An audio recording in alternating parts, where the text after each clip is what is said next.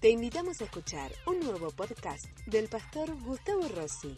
Cuando veo la, actualidad de nuestro país, lo complejo que se ha vuelto nuestra sociedad, la degradación moral, eh, debo de confesar que en algunos momentos me digo a mí mismo, esto no lo puede arreglar nadie, esto no tiene solución. Seguramente que vos te habrás hecho la misma, eh, habrás eh, declarado lo mismo en algún momento, en alguna oportunidad, eh, cuando vemos algunos problemas que tenemos y que parecen que son cíclicos en nuestro país y que una y otra vez se vuelven a reiterar. Decimos, esto no parece que tenga salida, no parece que pueda cambiar. Eh, también en el torno, en lo personal, cuando vivimos alguna circunstancia que la vemos ahí como irremediable, como que nada pudiera cambiar el desenlace, como una crisis familiar, económica, un estado depresivo, donde uno se dice a sí mismo, de esta no puedo salir, de esta no voy a salir. Cuando ves a alguien que está eh, medio ahí mal parado, drogado, sumergido en los vicios, vos decís a este no lo puede salvar nadie. Estas circunstancias no hacen ni más ni menos que confrontarnos con nuestros propios límites. Este tipo de circunstancias nos vuelven a recordar cuán vulnerable somos. No es otra cosa que reconocer que en definitiva somos barro, impotentes, llenos de insuficiencias. Eh, pero muchas veces nos olvidamos que somos barro y nos creemos los más vivos del mundo y nos queremos llevar el mundo por delante. Es el momento en medio de estas circunstancias que solo nos queda levantar nuestros ojos al cielo para pedir misericordia a Dios, pedir que Dios intervenga, pedir que Dios se manifieste. Por eso el título que le pusimos a este, a este mensaje es, sin avivamiento no se puede. Hay una oración que aparece ahí en las Sagradas Escrituras, está en el Antiguo Testamento, fue hecha hace miles de años por el profeta Habacuc en un contexto muy complejo de Israel. Ahora, hoy te recuerdo que Israel es la séptima potencia mundial. Entonces, vemos que hay momentos y momentos. Pero lo cierto es que ahí este hombre va a hacer una oración, una oración conmovedora, que es la oración que nosotros frente a este escenario social, económico que está atravesando nuestra nación, podemos hacer nuestra oración. Y en ese momento Habacuc oró por Israel, eh, por el pueblo hebreo, mas nosotros podemos orar por Argentina, podemos orar por los argentinos para que algo Dios vuelva a ser en nuestra nación. Mira en el libro de Habacuc, en el capítulo número 3, el verso 2, ahí está, ahí aparece esta oración. Dice, Jehová He oído tu palabra y temí. Oh Jehová, aviva tu obra. En medio de los tiempos, en medio de los tiempos, hazla conocer. En la ira, acuérdate de la misericordia. ¿Qué le había pasado a Israel? ¿Cómo Israel, de ser una nación tan opulenta, tan bendecida, tan próspera, puede caer tan bajo? Es que Israel se había olvidado de Dios. Había sacado de su contexto social la esencia del Dios Todopoderoso, a Jehová. Lo habían dejado, se habían olvidado de Él y se habían sumergido en la promiscuidad sexual, en la inmoralidad y terminando, después de tener un Dios tan grande y tan poderoso, terminaron adorando ídolos, eh, imágenes fundidas que la palabra de Dios lo declara en varias oportunidades. Tienen ojos, pero no pueden ver, tienen oídos, pero no pueden oír, tienen boca, pero no pueden hablar.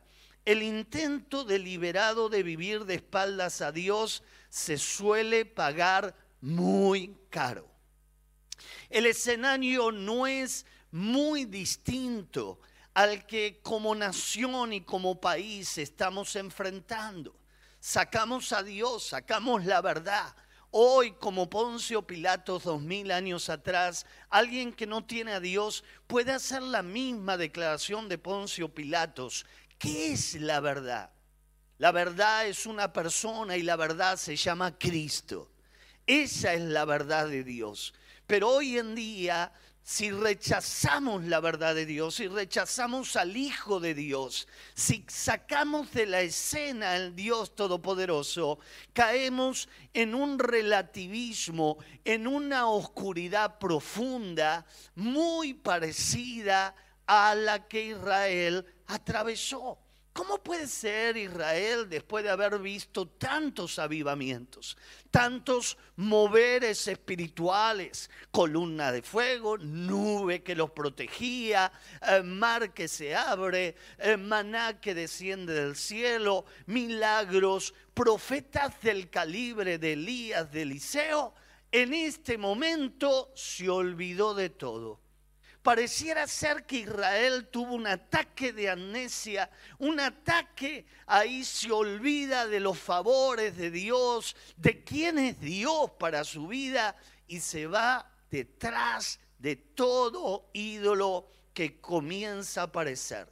A Israel en este momento está siendo como resultado de su pecado invadido por el pueblo caldeo, los babilonios.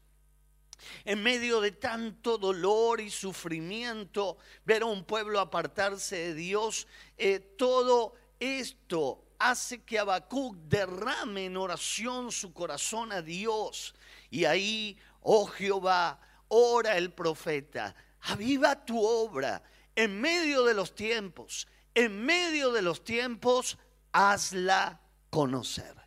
Y qué oración tan profunda va a ser la del profeta que nos sirve de inspiración cuando sentimos, no solo como nación, sino en lo personal, que todo está perdido. Dios puede hacer algo sorprendente en un abrir y cerrar de ojos. El escenario puede cambiar porque para nuestro Dios nada es imposible. Amén. Dios todo lo puede cambiar. Podemos volver a experimentar un avivamiento como nación si nos unimos en un solo clamor por las siguientes verdades que oró Habacuc. Número uno, primer verdad, hay cosas que solo Dios puede hacer. Momentos donde parece que todo está perdido, cuando todos los caminos se cierran, cuando no hay más alternativa. Israel necesitó caer muy bajo para generar una oración de este tipo por parte de Habacuc. Esta oración revela que la salida para todos los problemas del ser humano está en mirar para arriba, no miran para la derecha, para la izquierda, para el centro derecha, centro izquierda, arriba, abajo, para donde quieras, hermano. Nuestro socorro sigue viniendo de Jehová, que hizo los cielos y la tierra. Hermano, el que confía en el hombre, recompensa de hombre tendrá. Y el que confía en el hombre será decepcionado, mas el que confía en Jehová no será decepcionado jamás, porque todo lo que Dios promete lo cumple en el sí y en el amén. Es implorar por el obrar sobrenatural de Dios cuando miramos la condición en la que se encuentra nuestra amada Argentina. Hay escenarios que duelen, ¿no te pasa lo mismo que a mí? Hay escenarios que duelen. Cuando vamos en el auto con la pastora, eh, ahí eh, vemos que cada vez hay más gente durmiendo en la calle. y no está sumergida en los vicios esas personas. No caigas en la trampa de pensar son todos eh, drogaditos o, o son todos alcohólicos. Hermano, hay gente que está, familia, que están durmiéndose en la calle. Hay escenarios de la Argentina que duele. Una vez evangelizando ahí, eh, me encontré con una señora que dormía debajo de un árbol, tres idiomas sabía.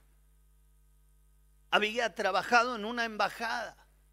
Le había venido una racha muy mala una tras de la otra y quebró y no tuvo más remedio que irse a vivir a la calle.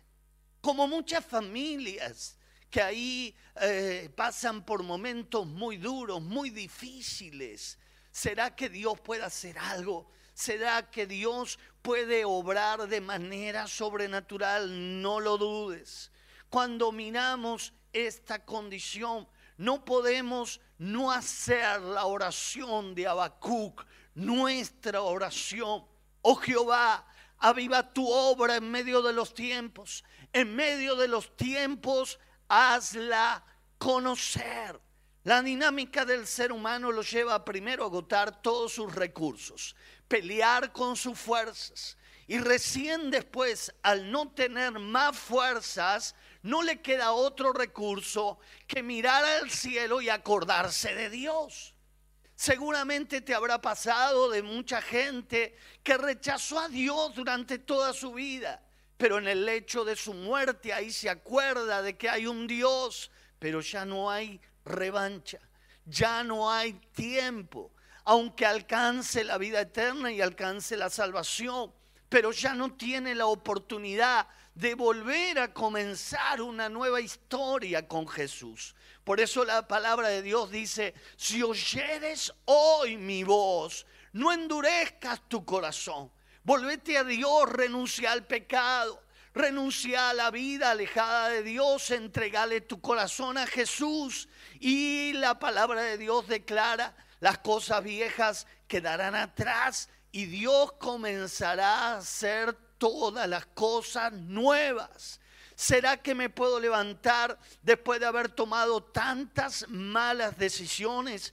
¿Será que todavía hay esperanza para mí? ¿Será que puedo volver a empezar? Ni lo dudes. Dios es amor, Dios es misericordia. Y todo aquel que clama a Jesús, Dios no le esconde la mano, Dios le extiende la mano y le permite volverse a levantar, volverse a resurgir, volver a empezar con Jesús.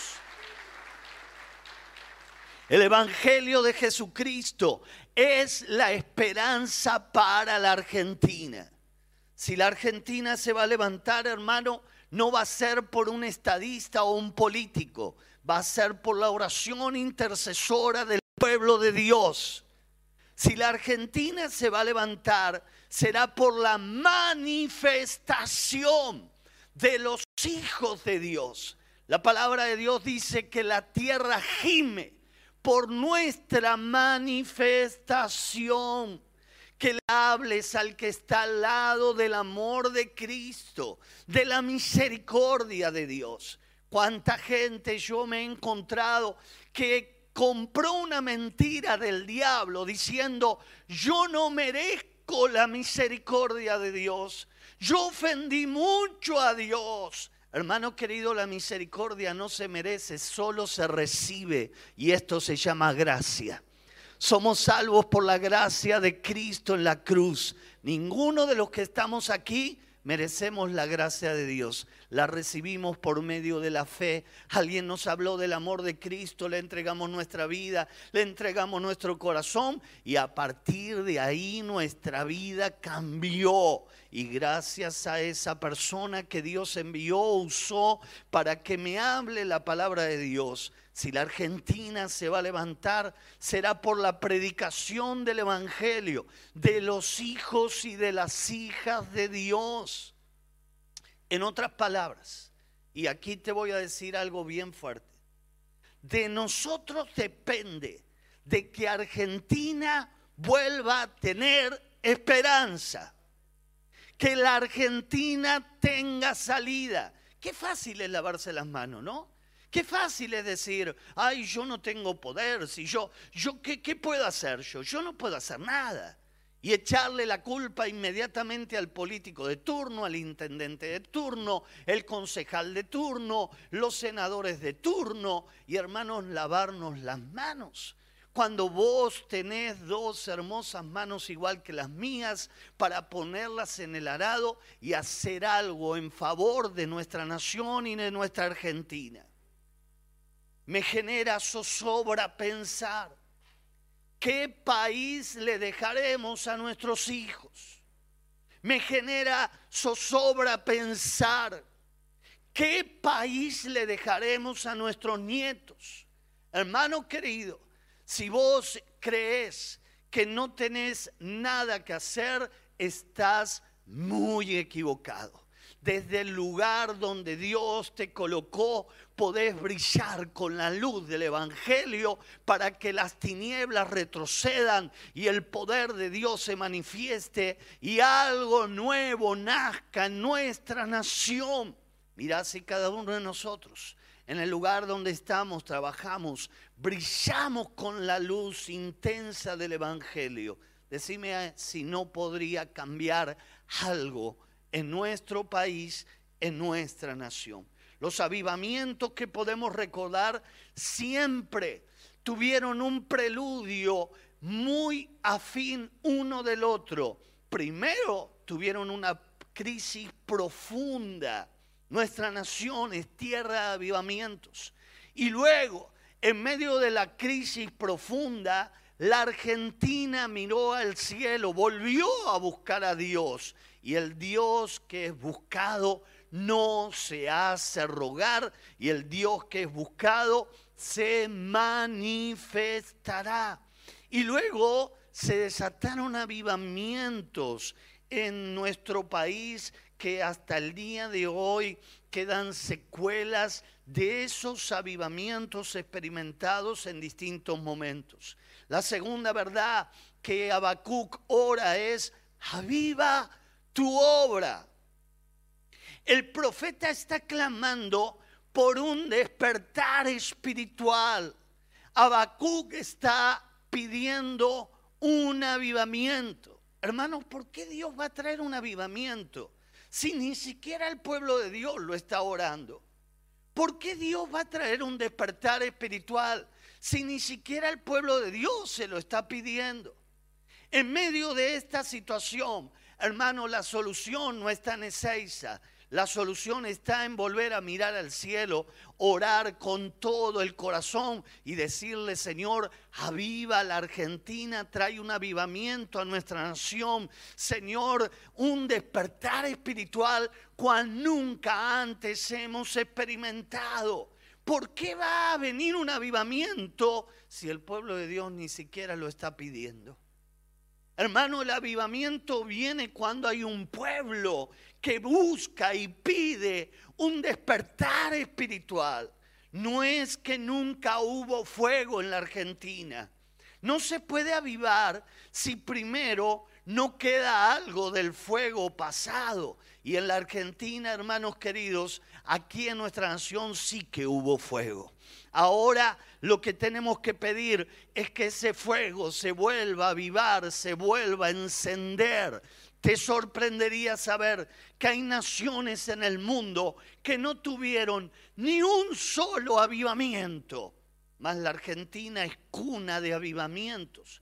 En las naciones se hablan de los avivamientos que vivimos y experimentamos en nuestra República Argentina. Hermano, en la Argentina hay fuego. En la Argentina todavía hay cielos abiertos. Y si el pueblo de Dios se pone a orar, ese fuego se va a volver a encender otra vez sobre la Argentina.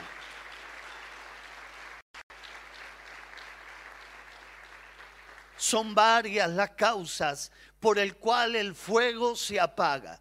Una de ellas es el descuido el no darle la atención que al principio le dábamos, no tengo tiempo, es el argumento más recurrente de la mayoría de las personas que permiten que el fuego se apague. otras cosas que parecen que me consumen el tiempo. Alguien me dijo eh, que había dejado de congregarse. Al encontrármelo en la calle me dijo, pastor, ya me voy a organizar y va a ver cómo regreso con toda la iglesia. Todavía lo estoy esperando. Cuando el fuego se descuida, hermano querido, estás cometiendo un suicidio espiritual. Yo he aprendido una verdad espiritual. Si el fuego está ardiendo, no lo dejes eh, apagar. Avívalo constantemente porque todo fuego tiene una tendencia natural a apagarse. Otra de las causas es el relajamiento espiritual. La pandemia, mucha gente ha generado un relajamiento. El peligro de acostumbrarme a la fe es perder el hambre por Jesús.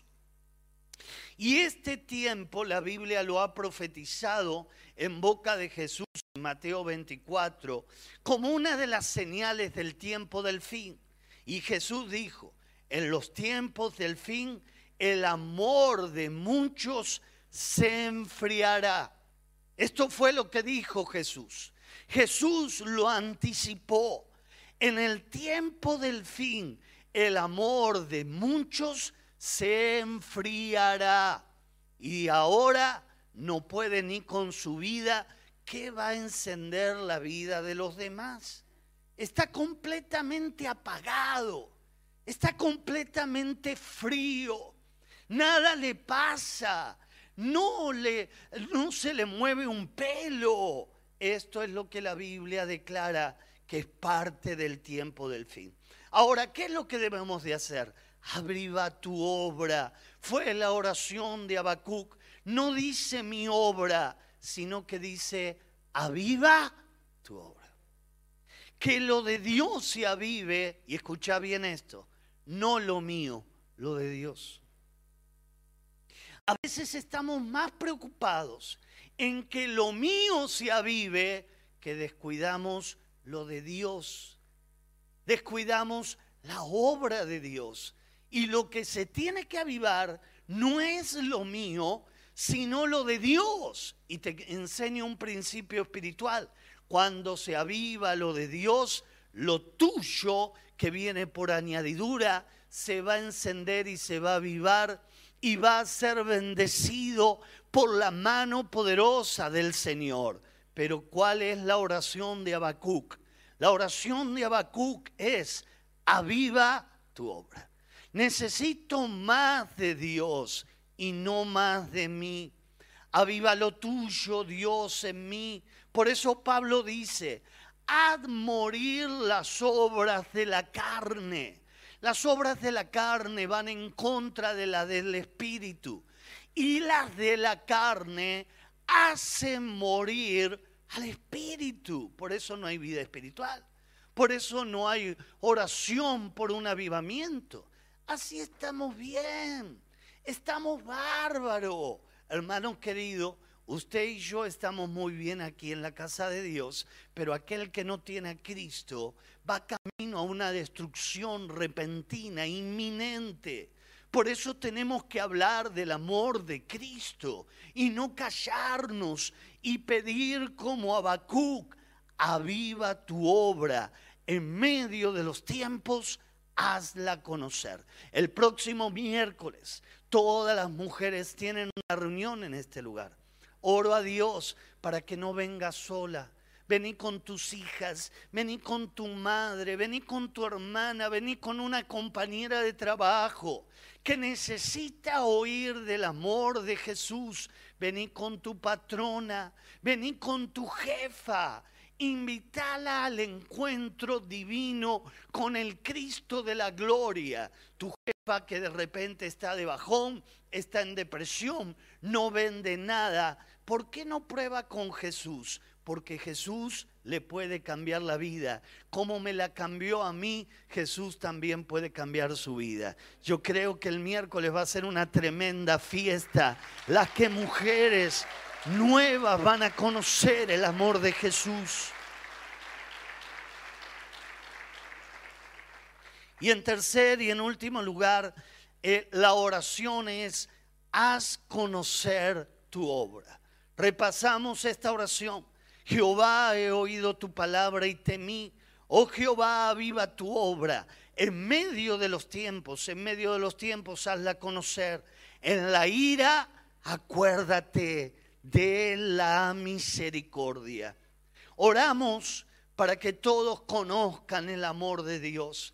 Le pide a Dios que avive de tal manera su obra que todos puedan reconocer, que mi familia te pueda reconocer, que en mi trabajo, en mi barrio, en mi colegio, todos puedan reconocer a Jesús como el Señor. Hoy en día hay una gran sensibilidad en la gente. Paradójicamente, en medio de una sociedad y una cultura materialista que le ha dado la espalda a Dios, hay una avidez por oír la palabra de Dios, porque también esto está profetizado. En los últimos días tendrán comezón de oír y se reunirán en torno a la palabra de Dios Hermano querido, el único camino se llama Jesús. La única salida se llama Jesús. Y vos tenés la oportunidad de compartirla.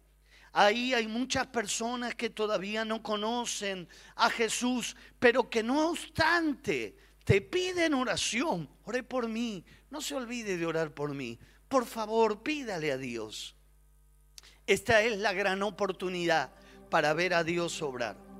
La oración produce milagros. Y la necesidad es la gran oportunidad para ver a Dios obrar. La, necesidad nos iguala a todos por igual, rico o pobre, hombre que vive en un barrio privado o aquella persona que vive momentáneamente en la calle, ilustrado o analfabeto, alto o bajo, la necesidad nos iguala a todos por igual. Y te habrás dado cuenta en medio de esta pandemia, con este virus del COVID, cómo esto nos igualó a todos por igual. Y aunque algunos lo oculten, detrás de su racionalidad, todos necesitan lo mismo. Todos necesitamos a Dios.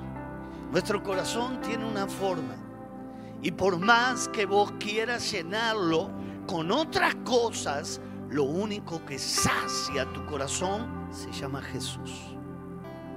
El que nos formó, el que nos creó, nos creó con un lugarcito reservado en nuestro corazón para Él. Y Él prometió venir a morar a nuestro corazón y desde adentro hacia afuera generar una revolución, una transformación. No dejes de hablar de Jesús, que nadie te prohíba hablar del amor de Cristo. No dejes de orar por las personas que estás discipulando o que querés alcanzar. Te puedo decir algo, es una cuestión de tiempo que vos la vas a ver en este altar recibiendo al Dios Todopoderoso. Es una cuestión de tiempo. Y tiempo y ocasión acontecen a todos, dice el sabio Salomón. La necesidad será la oportunidad para que Dios haga conocer su obra.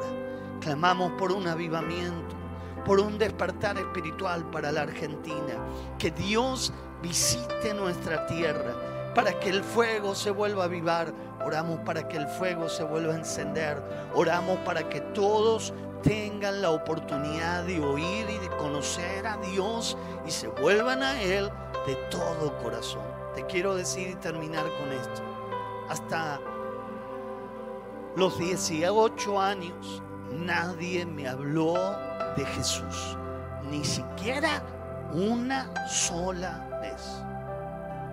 Los únicos que nos tocaron la puerta fueron los testigos de Jehová.